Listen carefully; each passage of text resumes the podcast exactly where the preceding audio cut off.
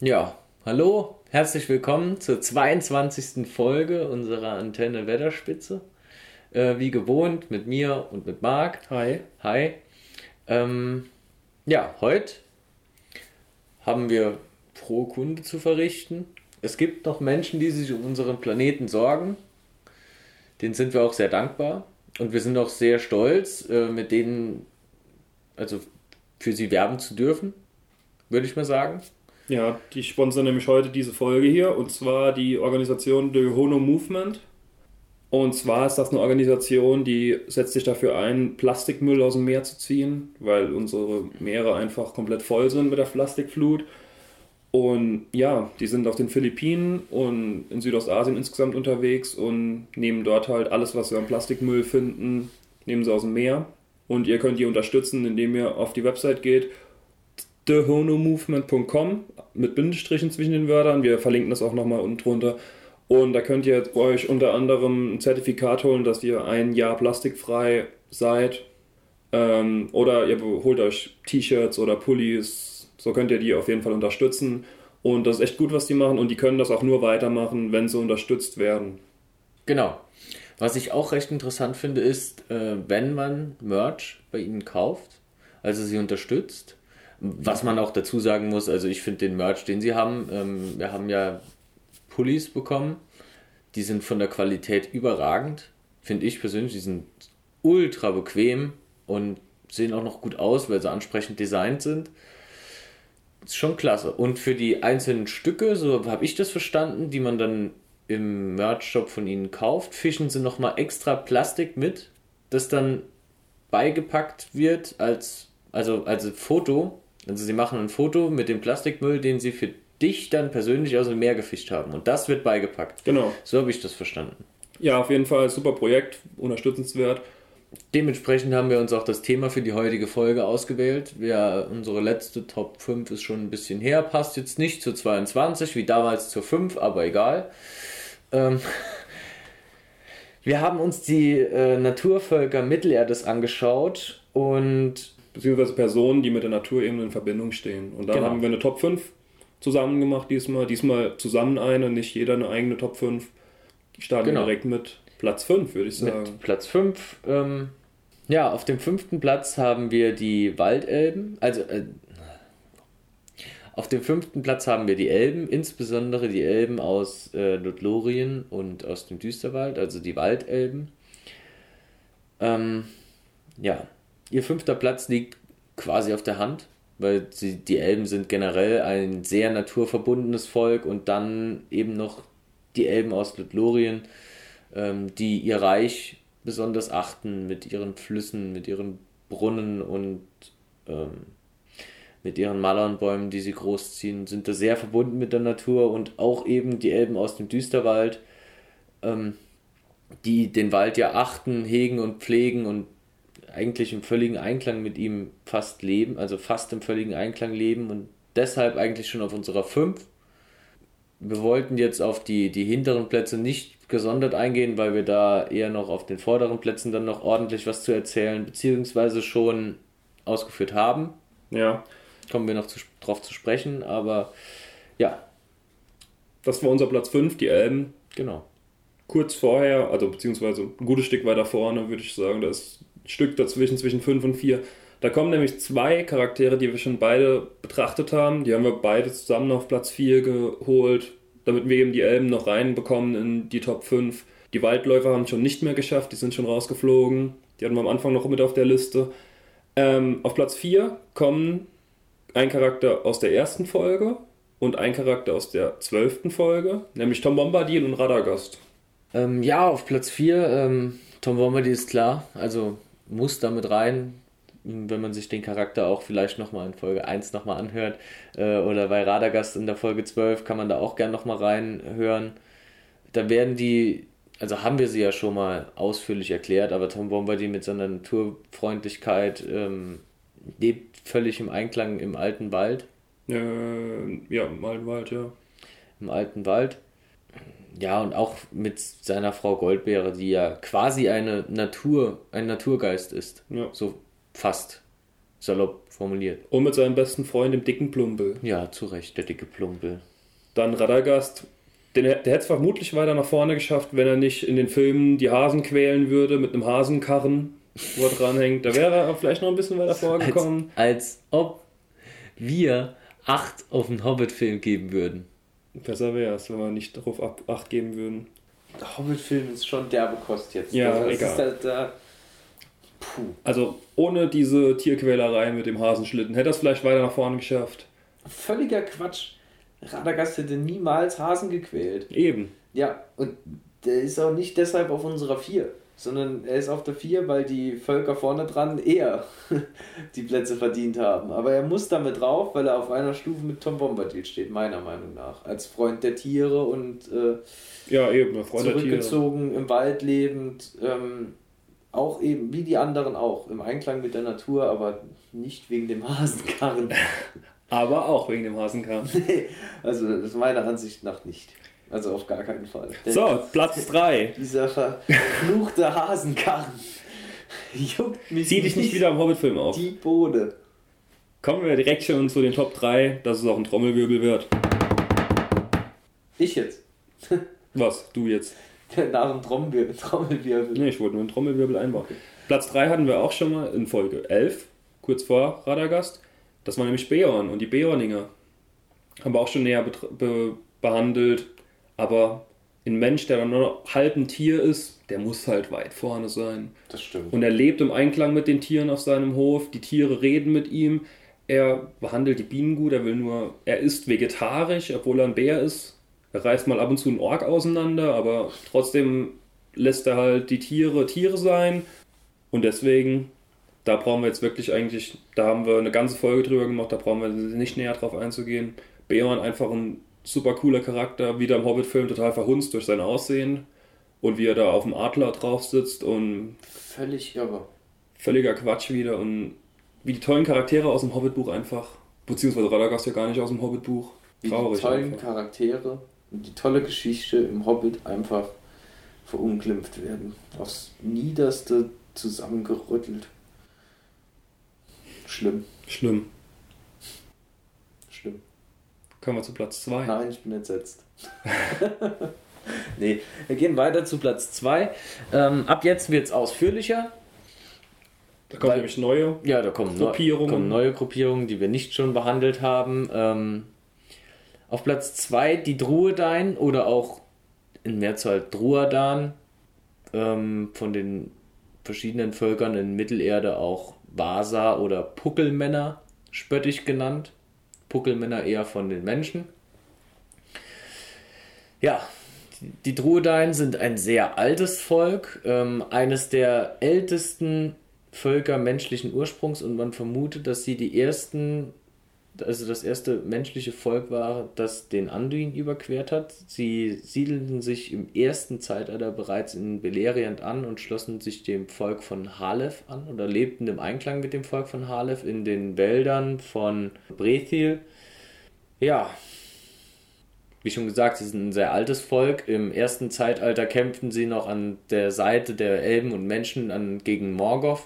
Im zweiten Zeitalter haben sie sich dann, oder beziehungsweise auch schon im ersten Zeitalter, haben sich Teile ihrer Stämme ähm, um das Weiße Gebirge herum niedergelassen.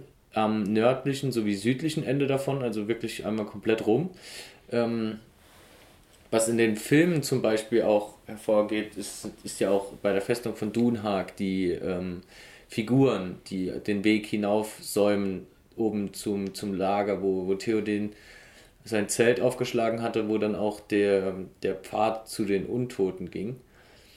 Ähm, diese Figuren sind Abbilder von ihnen, auch vielleicht von ihnen selbst ähm, gehauen, denn sie sind großartige Handwerker in den Sachen, also was bei allem, was mit Stein, Holz oder Stoffen zu tun hat. Ähm, das geht so weit, dass ich später sogar noch eine kleine Geschichte aus äh, den Nachrichten aus Mittelerde dazu erzählen möchte, will aber jetzt noch über das Volk generell ein bisschen ausholen, komme deshalb später nochmal drauf zurück. Ja, erstmal noch mit ihrer Geschichte weiter. Im zweiten Zeitalter dann um das Weiße Gebirge herum angesiedelt und auch ähm, von den Menschen, aus dem, die, die dann von Südosten her hochkamen oder generell aus dem Osten oder auch von Gondorianern teilweise ähm, vertrieben, wodurch sie sich dann nur noch in kleinen Scharen und in, an wirklich sehr begrenzten Orten aufgehalten haben. Von den Rohirren wurden sie sogar oberhalb des Weißen Gebirges, also gejagt, richtig. Ähm, weshalb dann auch Gan Burigan in den Büchern im, um den Ringkrieg spöttische Bemerkungen gegenüber Theoden macht, äh, in der menschlichen Sprache, die absolut mit Ironie äh, versehen sind, aber trotzdem ihnen ihre Hilfe anbieten, weil sie eben auch ein sehr friedfertiges Volk sind und auch dann im dritten Zeitalter diesen Groll aus dem zweiten Zeitalter schon vergessen hatten, wo sie eben auch von den Irohiren und vor allem auch Dunländern gejagt wurden. Dunländern ähm, ist eher westlich von Rohan noch. Ähm, ja, westlich von Mittelerde dann Richtung Meer, weil sie auch tatsächlich nach dem ersten Zeitalter zeitweise auch auf Numenor lebten mit den Numenorern und ähm, eben von dort auch wieder zurückgesiedelt wurden, weil sie es nicht auf der Insel ausgehalten haben, weil sie das Meer eigentlich fürchten. Also sie haben sich nie wohl damit gefühlt, weil sie auch eine Art Pflanzenvolk sind. Also sie sind wirklich sehr naturverbunden, deshalb war ihnen das Meer schon immer so ein bisschen suspekt. Ja. Mir aber auch. Echt? Mir ist mehr suspekt. Ja. Wenn ich meine Füße nicht mehr sehen kann, dann ist mir schon zu tief eigentlich. Okay. Hm, stimmt, hast eigentlich recht. Wenn es zu weit ins Meer hinausgeht, so dass es. Das ist schon immer cool. Cool oder nicht cool? Uncool. Ja. Aber so, so, so zum Tauchen und Planschen, selbst wenn man den Boden noch. Ich war mal schnorcheln, das war, auch, das war wirklich okay. Da habe ich ja auch gesehen, was unter mir ist. Aber wenn ich nicht weiß, was unter mir ist, da habe ich echt Schiss. Weil allein wenn man so Dokus sieht und was so im Meer rumkreucht und fleucht. Ich glaube auch, wenn ich irgendwie auf einem Segelboot wäre und so und es würde ein Wal bei mir auftauchen, ich würde direkt, weiß nicht, ich würd, weiß gar nicht, was ich machen würde. Ja, das weiß nicht, das stelle ich mir jetzt nicht so schlimm vor. Ein Wal ist so fucking groß. Ja, aber auch so friedvoll. Sagt das Pinocchio. okay, wenn ich ihn treffe, sage ich ihm Bescheid. Ähm, ja, wo war ich denn stehen geblieben? Ja, generell noch zum Wesen äh, der Druedain. Sie sind ein Kriegervolk, auch große Krieger, aber immer von kleiner Anzahl, da ihr sie sind irgendwie, sie haben nicht so den Drang wie andere Menschenvölker, sich unsäglich zu vermehren, sondern gehen das Ganze eher gesittet an und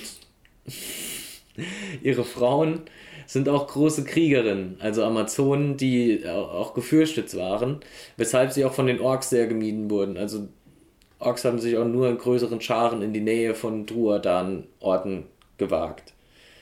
Ähm, und wenn sie eben auch eine dieser Wachposten oder Steinskulpturen, die sie anfertigen können, zu denen ich gleich noch eine Geschichte erzähle. Ich bin äh, wahnsinnig gespannt. Wahnsinnig gespannt. Äh, gesehen haben, haben sie auch gleich kehrt gemacht, weil sie nicht wussten, ist es jetzt ein Druadan oder ist es ein, ist doch nur ein Wachposten. Und selbst wenn es, also dieser Stein war ein Wachposten, auch so eine Art Warnmal, ein Warnsignal, so haben sie auch ihre Reiche oft verziert, indem sie außen an, an den, den äußersten Bereichen ihres Reiches sich selbst gebaut haben. Ähm, Steinskulpturen oder Holzskulpturen aufgestellt haben, ähm, die fliehende Orks symbolisieren, die aus dem Reich herausfliehen und wegrennen quasi. Also sie, wenn man sich dem Reich von vorne näher, also von außen stehend nähert, dann kommt ein, ist das erste, was man sieht, ist eine Skulptur von einem Ork, der rausrennt. Das finde ich schon schön. Das, das gefällt mir. Ich würde noch gerade gerne was sagen. Ihr seht das ja nicht, wie wir hier aufnehmen. Normal sitzen wir eigentlich immer nebeneinander. Aber heute sitzen wir gegenüber voneinander und Yannick redet sich wirklich richtig in Trance. Das ist so schön zuzugucken. Das macht richtig Spaß. Ich habe mir auch direkt den Sessel geschnappt. ja. Du wolltest noch eine Geschichte erzählen. Nein, ich bin noch nicht am Ende. Ich habe noch gar nicht erklärt, wie die Druedeien überhaupt aussehen. Die Druedeien, äh, auch von anderen Völkern als Pickelmänner bezeichnet. Puckelmänner. Puckelmänner. Entschuldigung, die Verwechslungsgefahr war groß.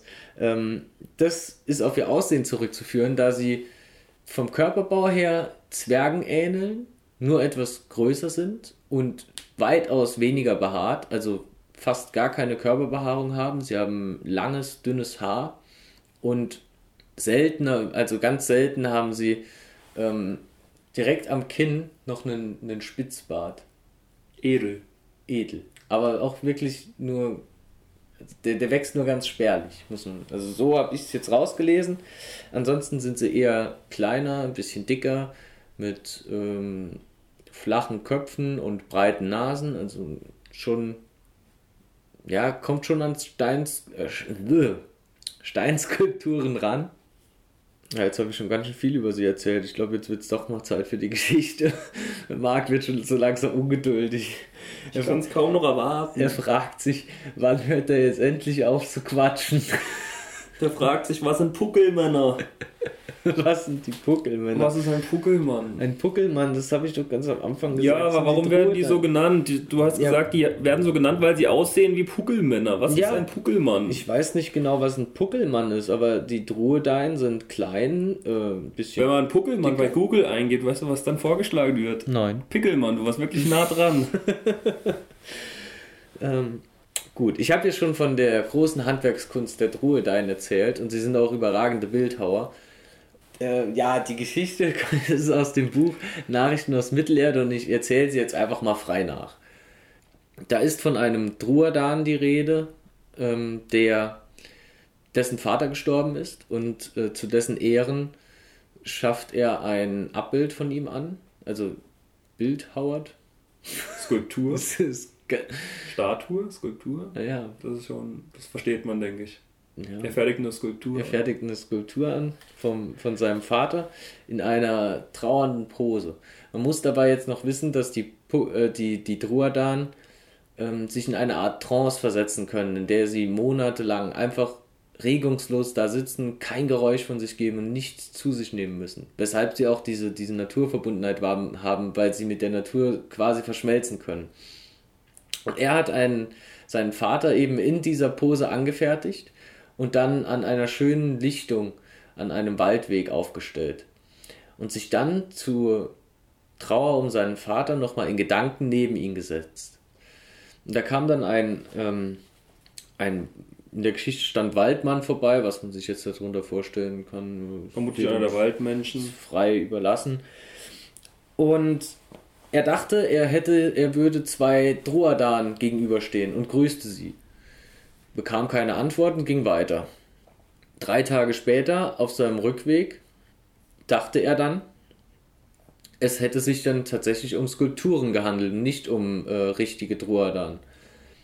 Weshalb er dann, äh, weil er müde war, sich an eine dieser beiden Skulpturen angelehnt hat und ein kleines Nickerchen gemacht hat. Dabei hat er noch seine Jacke ausgezogen und über die Skulptur drüber gehangen, weil es eben geregnet hatte und jetzt ähm, als er dann sein Schläfchen machen wollte, ziemlich warm war. Es gab also anscheinend einen Wetterumschwung, weswegen er sich dann ein bisschen ausruhen wollte.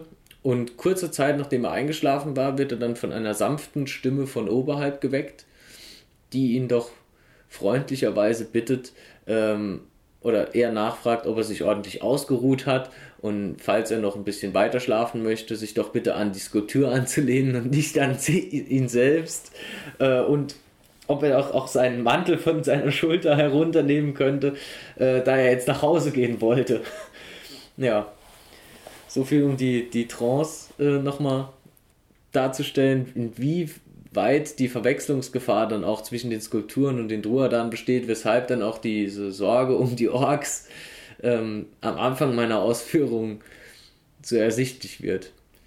Na, äh, zu den Druadan gibt es dann jetzt noch ein, ein, paar Anmerkungen zu machen, zum Beispiel, dass nach dem Ringkrieg, eben weil sie den Rohirren auf dem Weg nach äh, zur Schlacht von Minas Tirith geholfen haben, haben sie dann von Aragorn den Druadan-Wald komplett ähm, überlassen bekommen, wo sie sich dann jetzt auch niederließen.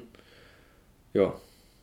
Ähm, eben die Naturverbundenheit wird auch dadurch ausgedrückt, da sie, die, ich habe zwar schon beschrieben, wie sie aussehen, aber im Großen und Ganzen ähneln sie doch schon so kleinen Naturwesen. Und das kommt auch daher raus, dass sie relativ schnell, wenn sie sich irgendwo niederlassen, die Flora und Fauna scannen und lehren und verstehen.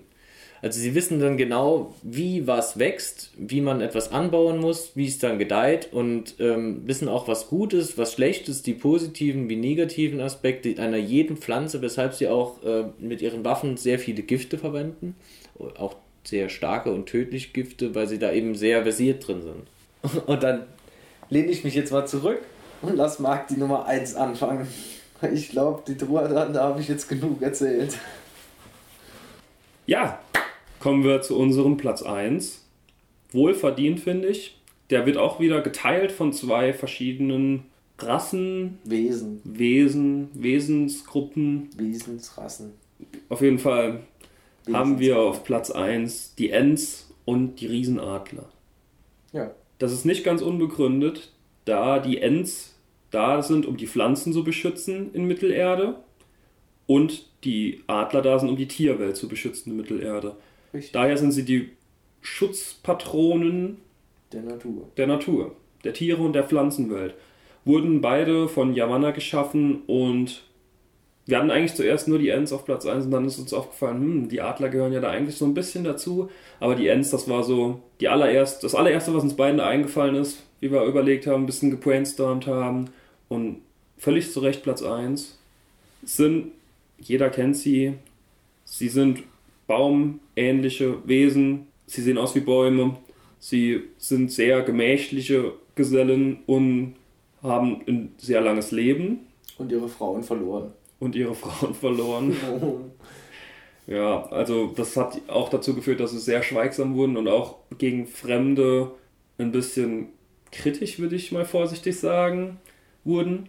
Denn die, es kam so, dass die Endmänner und die Endfrauen, die haben sich so ein bisschen auseinandergelebt gehabt und die Endfrauen haben sich in den Grünwald zurückgezogen. Und da kam Sauron dann und hat Den Grünwald zerstört. und seitdem sind die Endfrauen nicht mehr gesehen worden. Traurig. Was auch dazu führt, es gibt keine Endkinder mehr. Schade, Die- dass sie nicht einfach so einen Sprössling fallen lassen können. Ja. Aus einer Nuss. Wer weiß, was die Evolution noch mit sich bringen wird. Aus einer Nuss.